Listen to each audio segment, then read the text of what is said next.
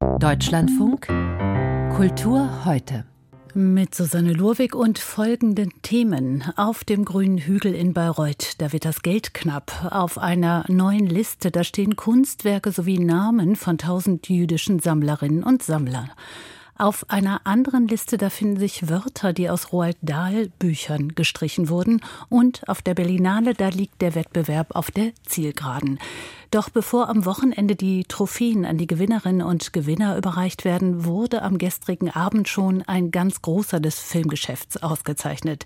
Der Mann, der mit Filmen wie E.T., Schindlers Liste, Die Farbe Lila, Indiana Jones und auch Der Weiße Hai Filmgeschichte geschrieben hat. Steven Spielberg, er hat schon zwei Oscars im Regal stehen, aber jetzt kann er noch einen goldenen Ehrenbären dazu packen. Er war gerührt bei der Verleihung und auch ein wenig verängstigt angesichts, äh, angesichts des wirklich putzigen Tierchens. So I stand here in Berlin accepting the Golden Bear and I have to confess that bears really scare me. More even than sharks.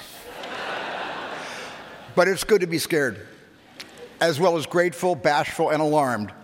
Also, der große Mann des Hollywood-Kinos hat mehr Angst vor Bären als vor Haien und er hat noch einmal betont, dass es ganz gut ist, ein wenig ängstlich, schüchtern und auf der Hut zu sein. Seine Rede hielt er, bevor sein aktueller Film The Fablemans gezeigt wurde. Katja Nikodemus ist für uns auf der Berlinale. Frau Nikodemus, eine demütige Vorstellung von Steven Spielberg und ich vermute auch mal, er ist ein würdiger Ehrenbärgewinner, oder? Ja, er ist ja ein Meister oder der Meister eines intelligenten Unterhaltungskinos. Das in seinen besten Filmen ja wirklich von Traumata und Urängsten erzählt. Und er hat es ja auch erwähnt, wenn man jetzt an der Weiße Hai denkt. Ich glaube, Millionen Menschen haben, so wie ich, diese ja buchstäblich untergründige Angstfantasie, wenn man im offenen Meer schwimmt oder auch im Schlachtensee. Das reicht schon. Und was Spielbergs Kino ja so zwingend und erfolgreich macht, das ist wirklich die Verwandlung und Überhöhung der Ängste und Neurosen des kleinen, gemobbten jüdischen Jungen mit den geschiedenen Eltern. Also der vaterlose Junge in E.T., der den Freund aus dem All bekommt. Tom Cruise, der geschiedene Vater, der in War of the Worlds, in Krieg der Welten, seine beiden Kinder vor einer Invasion von Außerirdischen retten muss. Oder auch, ja, der Vater suchende Indiana Jones. Und Spielberg hat ja für sich selbst als Regisseur mal ein tolles, schlagendes Bild gefunden. Er würde am liebsten die Kinosessel verkabeln, hat er gesagt, und das Publikum mit einem Schalter unter Strom setzen. Das ist natürlich eine tolle Selbstermächtigungsfantasie.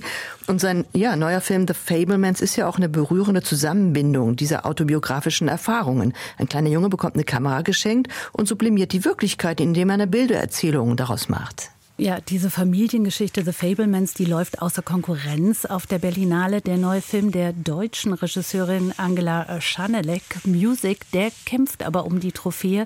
Könnte der ein Anwärter sein auf den Bären? Das wäre natürlich toll, weil Angela Schanelek ist ja seit den 90er Jahren ist sie Avantgardistin, also eine Avantgardistin des deutschen Kinos und des Kinos überhaupt. Und sie geht ja voran, eben Avantgarde mit ihren Bildern, weil diese Bilder, weil sie die zu sich finden lässt und immer weiter vom Zwang des eins zu eins Erzählens befreit. Und dieser neue Film Musik oder Musik, Musik im Wettbewerb der Berlinale, der beginnt mit einem Bild wirklich von, kann man sagen, antikischer, zeitloser Schönheit. Also eine bewaldete Berglandschaft, irgendwo in Griechenland, Wolken ziehen vorüber, wir sehen einen Mann, der seine Frau beweint. Und ein Kind wird aus einer Steinhütte geborgen, in einen Krankenwagen verfrachtet, da sitzt ein Mann, ein Sanitäter, der dieses Kind offenbar mit seiner Frau adoptiert. Und ich könnte jetzt noch weiter von der Handlung des Films erzählen, aber das wäre auch eine Verfälschung, denn so erleben oder so sehen wir einen Schanalek-Film nicht, sondern wir sehen eben Bilder, eine Küstenlandschaft, den Himmel, ähm, Menschen, junge Menschen. Wir sehen wunderbar lichte Bilder, in denen sich dann Spurenelemente einer Ödipus-Geschichte finden. Und man kann schon sagen, dass Music der vielleicht filmischste Film des Wettbewerbs der Berlinale ist, weil er sich am konsequentesten auf seine Bilder verlässt. Also avantgardistisches von Angela Schanelek hm. da auch wieder. Und äh, blicken wir noch mal auf Franz Rogowski, einer der aktuell besten deutschen Schauspieler.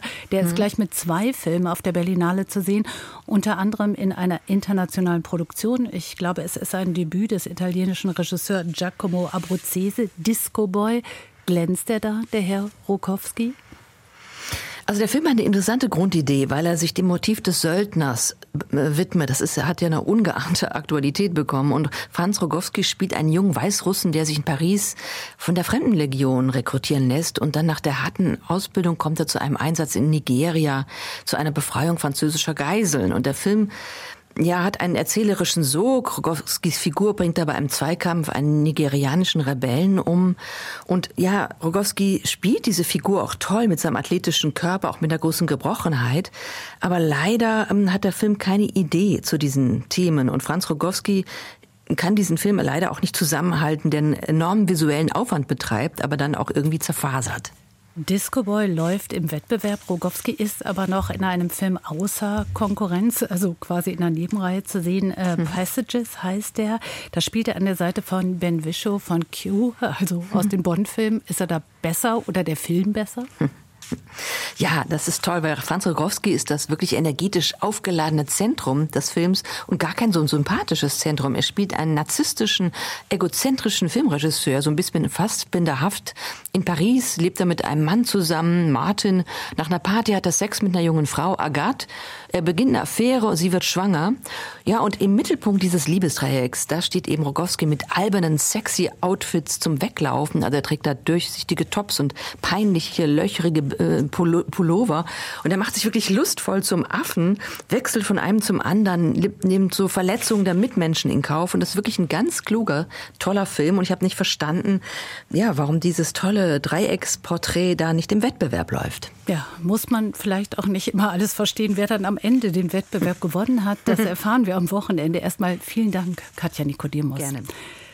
Rubens, Rembrandt und Vrell. Eine der, das sind einige der bekanntesten Künstlernamen und die finden sich auf der sogenannten Initialliste wieder. Das ist eine Liste eines Projekts der Stiftung Jewish Digital Cultural Recovery. Kunstwerke von mehr als 2000 jüdischen Sammlerinnen und Sammlern kann man dort einsehen. Kunstwerke, die ihren Besitzerinnen und Besitzern geraubt oder zwangsweise verkauft wurden und die noch nicht restituiert wurden. Acht Länder, darunter Österreich, Polen und Deutschland, sind bislang aufgelistet. Ein erster Schritt, um sich einen Überblick zu verschaffen, wie groß die Plünderungen von Kulturgütern aus jüdischem Besitz waren. Denn bislang da kennt man oft weder die Anzahl der gestohlenen Werke noch weiß man, wo sie gelandet sind. Rüdiger Marlow ist der deutsche Repräsentant der Claims Conference, die regelmäßig Gelder bereitstellt, die unter anderem der Forschung auf dem Gebiet der Shoah dienen. Und ich habe ihn zunächst gefragt, Herr Marlow, die Claims Conference, die begrüßt diese Initialliste. Warum ist sie so wichtig? Ja, diese Liste ist wichtig, weil es eine Liste ist, wo zum ersten Mal der Versuch unternommen wird, einen Überblick zu geben, wie groß die Sammlertätigkeit gewesen ist in den jüdischen Kreisen in Europa. Deswegen ist diese Liste so wichtig. Und ähm, was auch anzuführen ist, ist, diese Liste ist ja gar nicht abschließend. Es sind ja viele Länder noch gar nicht drin.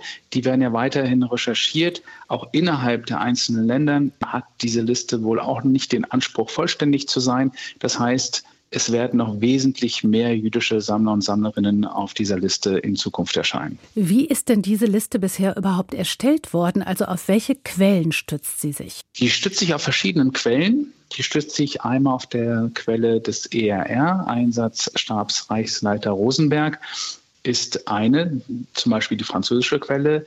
Auf deutscher Seite ist sehr stark auch zurückgegriffen worden auf Proviana, auf die Datenbank Proviana des Deutschen Zentrum Kulturgutverluste.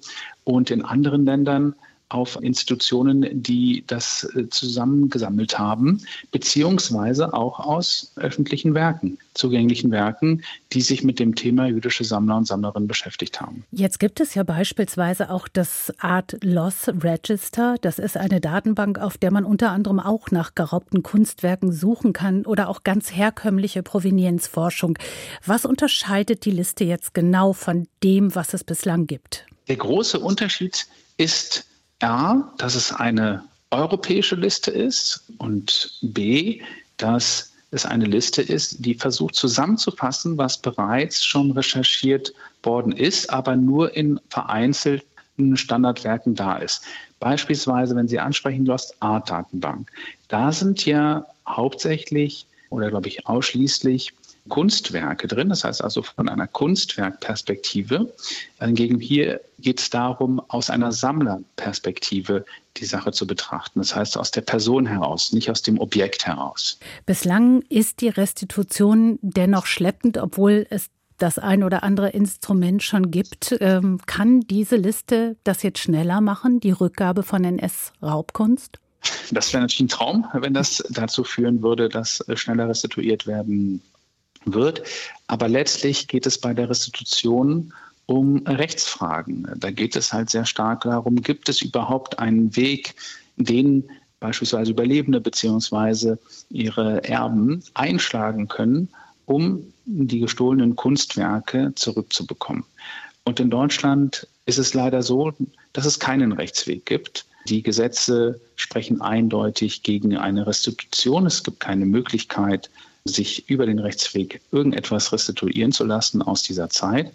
Aber ein kleiner Pfad, den man beschreiten kann, ist über die beratende Kommission. Jedoch ist dort auch ein Zugangsproblem vorhanden, denn es müssen sowohl das Museum auf der einen Seite einverstanden sein, vor die beratende Kommission zu gehen, als auch die Erben beispielsweise oder die Überlebenden. Und wenn das nicht gegeben ist, wie im Fall Soler in äh, München in der Pinakothek, das Museum sagt, sie möchten nicht vor die beratende Kommission treten, dann entsteht nicht, wie man annehmen würde, eine Art Pattsituation, sondern dann ist ganz klar gegen Restitution entschieden worden, ohne dass eine Institution beziehungsweise es eine Möglichkeit gegeben hat, die Argumente von der einen als auch der anderen Seite einem richterähnlichen Gremium vorzutragen. Aber so eine Liste, die ja jetzt sehr viel umfassender ist als alles, was bisher da gewesen ist, kann die vielleicht auch einen gewissen Druck erzeugen, beispielsweise, dass es demnächst mal ein Gesetz gibt? Ich hoffe, sie wird. Aber diese Liste ist natürlich erst einfach mal, wenn man sie sieht und man diese 2000 Namen sieht, dann hat man auch das Gefühl, oder sagen wir mal, äh, den ist erstmal einem bewusst, wie hoch die Sammlertätigkeit in jüdischen Kreisen in Europa gewesen ist und wie stark der Beitrag, der jüdische Beitrag zur Kulturwelt in den einzelnen Ländern gewesen ist. Das ist, glaube ich, der große Anknüpfungspunkt. Wenn daraus noch ein Druckmittel entsteht, umso besser. Herr Malo, Sie haben gerade schon gesagt, das ist eine europaweite Liste. Wird denn da auch länderübergreifend gearbeitet? Also hat jeder Zugriff? Kann jeder was Neues reinschreibt? So stellen wir uns das vor, also ganz platt äh, nicht, also vom Konzept absolut. Man soll dann der JDCRP, äh, der, dieser Stiftung, die diese Liste erstellt hat, dann Hinweise geben bzw. Namen geben. Das wird einmal nur kurz überprüft nach einer Quelle und dann wird das damit eingetragen. Also das funktioniert ein bisschen so wie Crowdsourcing. Haben Sie keine Angst, dass es da zu Datenklau oder irgendwas kommen kann, da muss man doch vielleicht auch ein bisschen aufpassen, oder? Aus meiner Sicht sind das alles Informationen, die sowieso öffentlich äh, zugänglich sind. Und insofern denke ich, geht es hier darum, einfach nur diesen Beitrag, einfach mal diesen Punkt zu setzen und zu sagen, das ist was jüdische Sammler und Sammlerinnen geleistet haben in der Kulturwelt Europas. Und sie waren ein fester Bestandteil darin und sie sind anschließend von den Nazis, vom größten Raubzug der Menschheitsgeschichte so betroffen worden, dass am Ende ihre gesamten Sammlungen nicht mehr existieren sagte Rüdiger Marlow, der deutsche Repräsentant der Claims-Konferenz zur Initialliste, einem Projekt der Stiftung Jewish Digital Cultural Recovery. Die Bayreuther Festspiele, das ist ein alljährliches Spektakel, ein Hochamt der klassischen Musik, bei dem sich Wagner-Fans aus aller Welt treffen. In der Regel bei schönstem Sommerwetter und bester Stimmung. In diesem Jahr steht Parsival zum Auftakt auf dem Spielplan. Bis heute schien noch alles in bester Ordnung, doch nun ziehen dunkle Wolken am grünen Hügel auf. Denn in der Kasse fehlt Geld. Der Förderverein der Bayreuther Festspiele hat angekündigt, demnächst eine Million weniger zu zahlen. Über die knapper werdenden Finanzen kann ich nun mit unserem Opernkritiker Uwe Friedrich sprechen. Herr Friedrich, eine Million Euro, das ist eine Menge Geld, doch wenn man auf den Gesamtetat von über 30 Millionen schaut, dann kommt es einem doch eher klein vor, diese Summe. Und man könnte meinen, das Land Bayern in Gestalt von Markus Söder, ja, die finden vielleicht irgendwo noch ein paar Millionchen in der Schatulle oder die eine, um das alles hinzukriegen. Ist das nicht möglich? Sollte man meinen, ja. zumal ja in Bayern in diesem Jahr Landtagswahlen anstehen und da kann man sich natürlich auch wunderbar über Kultur profilieren. Es ist, wenn man genauer hinguckt, dann doch ein bisschen komplizierter, denn die Bayreuther Festspiele GmbH hat äh, mehrere Gesellschafter mit ungefähr gleich großen Anteilen, die Bundesrepublik Deutschland, den Freistaat Bayern und eben die Gesellschaft der Freunde von Bayreuth. Die geben je nach den Zahlen, die man aus dem Jahr 2021 findet, je 5,4 Millionen und die Stadt Bayreuth gibt 2,4 Millionen. Nun ist es nach dem GmbH-Recht so, dass wenn ein Anteilseigner sozusagen seine Zuwendung verkleinert oder auch vergrößert, was ja nun eher selten vorkommt, dass die anderen dann potent, äh, prozentual mitziehen müssen. Das heißt, das würde sich dann, wenn tatsächlich die Gesellschaft der Freunde sagt, wir geben eine Million weniger, dann würde sich das summieren auf so knappe vier, also dreieinhalb Millionen, weil die anderen dann auch weniger geben müssten. Inzwischen hat allerdings Georg von Waldenfels, der Vorsitzende der Gesellschaft der Freunde von Bayreuth schon so ein bisschen zurückgerudert und gesagt, nein, sie wollen das schon erfüllen, ihre Verpflichtung. Sie wüssten halt nicht, wie viel Geld sie zur Verfügung haben in diesem Jahr. Dann gibt's natürlich gleich wieder Spekulationen, oh, geht's denen gerade nicht so gut? Nein, hat er gesagt, uns geht's finanziell gut. Dann fragt man sich, was soll denn das Ganze? G genau, was soll dann das, das, Ganze? Das fragt man sich in der Tat. Also ähm, so ein bisschen wurde ja heute schon spekuliert, dass es unter Umständen auch so ein bisschen ein Machtgerangel sein könnte, denn der Posten von Katharina Wagner, da, der gilt nur noch, der Vertrag gilt bis 2025 und dass das vielleicht dieses Geld eingesetzt wird als Machtpoker, könnte das sein? Also es ist so, ich habe natürlich heute viel rumtelefoniert, die Kollegen vom Bayerischen Rundfunk haben viel rumtelefoniert, wir tauschen uns selbstverständlich aus, was wir so alles beim Rumtelefonieren hören, ohne dass wir es zitieren dürfen. Und deshalb sage ich jetzt ganz bewusst nach Hörensagen. Die Gesellschaft der Freunde von Bayreuth ist mit Katharina Wagners künstlerischer Richtung nicht so ganz zufrieden. Denen ist das viel zu modern, wenn sie mit Augmented Reality Brillen den Parsifal machen will in diesem Jahr im kommenden Sommer. Da sind sie sehr skeptisch. Sie sind auch dem Vernehmen nach nicht glücklich mit dem letzten Ring. Die meisten Kritiker ja auch nicht. Ähm, andererseits ist äh, Claudia Roth als Vertreterin des des Bundes auf der Seite, die sagt, na, das muss alles diverser, moderner, schicker, jugendlicher werden. Katharina Wagner ist da also ein bisschen zwischen den Fronten. Was soll sie jetzt machen? In der Tat, der Vertrag läuft aus. Sie betont, dass bisher noch nicht ernsthaft verhandelt wurde, lässt aber durchblicken, dass sie den Job gerne weitermachen möchte. Es ist auch dadurch wiederum verkompliziert, dass eben die Immobilie der Stiftung der Bayreuther Festspiele gehört. Der Spielbetrieb wird durch diese bereits genannte Bayreuther Festspiele GmbH betrieben. Da kann man sich vorstellen, da möchten ganz, ganz viele Leute mitreden. Die Lage ist extrem unübersichtlich. Eine Million sind da wirklich Kleinigkeiten. Man hat doch sehr den Eindruck, dass die sich da gegenseitig gerade die Folterinstrumente zeigen.